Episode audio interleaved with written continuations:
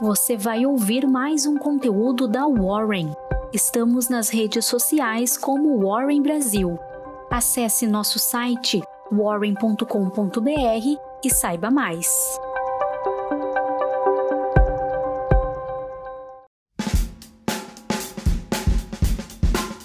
Muito bom dia! Hoje, segunda-feira, dia 17 de maio, está começando mais uma Warren Call. Eu sou a Jéssica e trago para vocês hoje algumas informações do mercado financeiro. Começando com a nossa agenda desta segunda, no Japão tem a divulgação da variação do PIB mensal. Aqui no Brasil, como de costume em toda segunda, é dia de Boletim Focus e os balanços do dia são da Melius, Lynx, Gafisa, Cruzeiro do Sul, Redditor e Mosaico. O ESG Day 2021 da Braskem também acontece hoje. Impulsionado pelos ganhos da Petrobras após balanços, o Ibovespa assegurou mais um dia de alta, avançando 0,97% e retornando aos 121 mil pontos. No entanto, no acumulado semanal, o índice recuou 0,13%, após as preocupações com a inflação dos Estados Unidos que acometeu o mercado ao longo da semana. O setor de petróleo, gás e biocombustíveis foram destaques do dia após o forte balanço da Petrobras, levando papéis de empresas como a PetroRio, Eneva e Cosan para a esteira da compra. A estatal manteve a sua tendência de forte geração de caixa, atingindo 31,1 bilhões de reais, alta de quase 17% na base anual.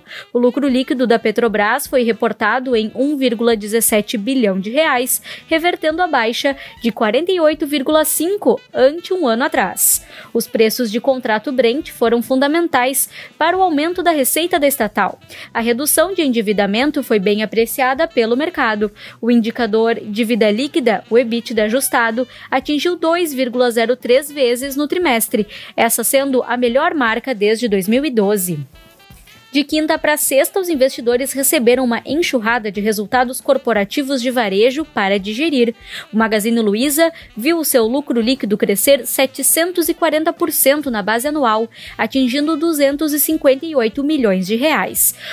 O lucro foi impulsionado pelo ganho de ICMS em vendas interestaduais, quando ajustado a efeitos não recorrentes, o que exclui itens como benefício fiscal, o lucro é de 81,5 milhões de reais, ante o prejuízo de 8 milhões de reais no primeiro trimestre de 2020 a Lojas Renner reverteu o lucro de 7,1 milhões de reais e teve um prejuízo de 147,7 milhões no primeiro trimestre deste ano. Em meio ao avanço de restrições sociais no Brasil, a receita líquida da companhia caiu 12%, atingindo 1,36 bilhão de reais. A Lojas Renner abriu cerca de 20 lojas no primeiro trimestre e tem plano de abrir mais 30 até o final do ano.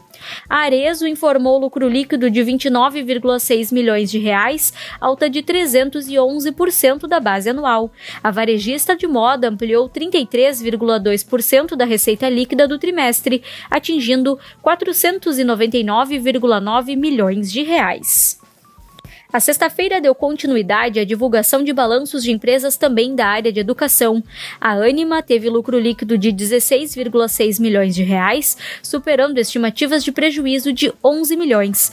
O resultado foi impulsionado pelas menores despesas com depreciação e novas aquisições. A Cogna reportou seu balanço ao mercado, tendo uma queda de 86,1% no seu lucro líquido ajustado da base anual, atingindo 6,48 milhões de reais Em termos operacionais, a base de alunos contando EAD mais a turma presencial caiu 0,1% em relação ao primeiro trimestre de 2020. O índice imobiliário teve a maior destaque de alta ante os demais, com administradoras de shopping centers e incorporadoras avançando no pregão. A administradora BR Malls registrou lucro líquido ajustado de 76 milhões de reais, queda de 41,5% da base anual. Assim como outros operadores de shopping centers, a companhia foi atingida pela segunda onda de Covid-19. A empresa afirmou que todo o seu portfólio voltou a operar em 22 de abril. No lado das construtoras, a Cirela viu a sua cesta líquida atingir 1 bilhão de reais, alta de 89,6% da base anual. O lucro líquido saltou 588% para 192 milhões de reais. Diante de obras paradas por inflação e restrições sociais, a Estec viu seu lucro líquido cair 5% no primeiro trimestre de 2021, atingindo 72,9 milhões de reais. Vamos agora com as maiores altas e baixas da semana. A Edux teve alta de 11,01%. Petrobras teve alta de 7,79% e Eneva teve alta de 7,33%. Na parte das quedas, a TOTUS teve baixa de 8,74%, a Uzi Minas queda de 12,27% e o Banco Inter queda de 13,71%. Já nas bolsas americanas, Wall Street estava otimista quanto à reabertura econômica na última sexta. As ações dos Estados Unidos saltaram, lideradas por ações de tecnologia.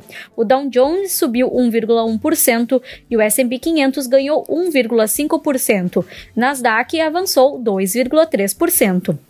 No mercado de juros futuros, as taxas encerraram o último dia da semana em alta, mais intensa na parte curta da curva. Depois de uma semana difícil para as criptomoedas, os ativos voltaram a subir nesta sexta, trazendo uma expectativa de recuperação para o mercado na semana.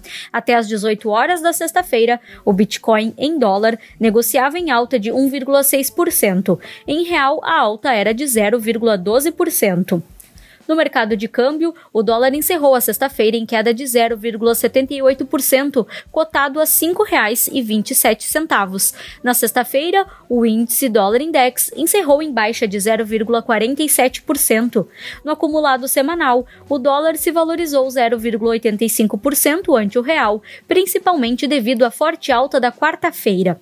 E o Credit Default Swap de 5 anos do Brasil, conhecido por ser o medidor do risco país, encerrou a semana em baixa a 178,4 pontos.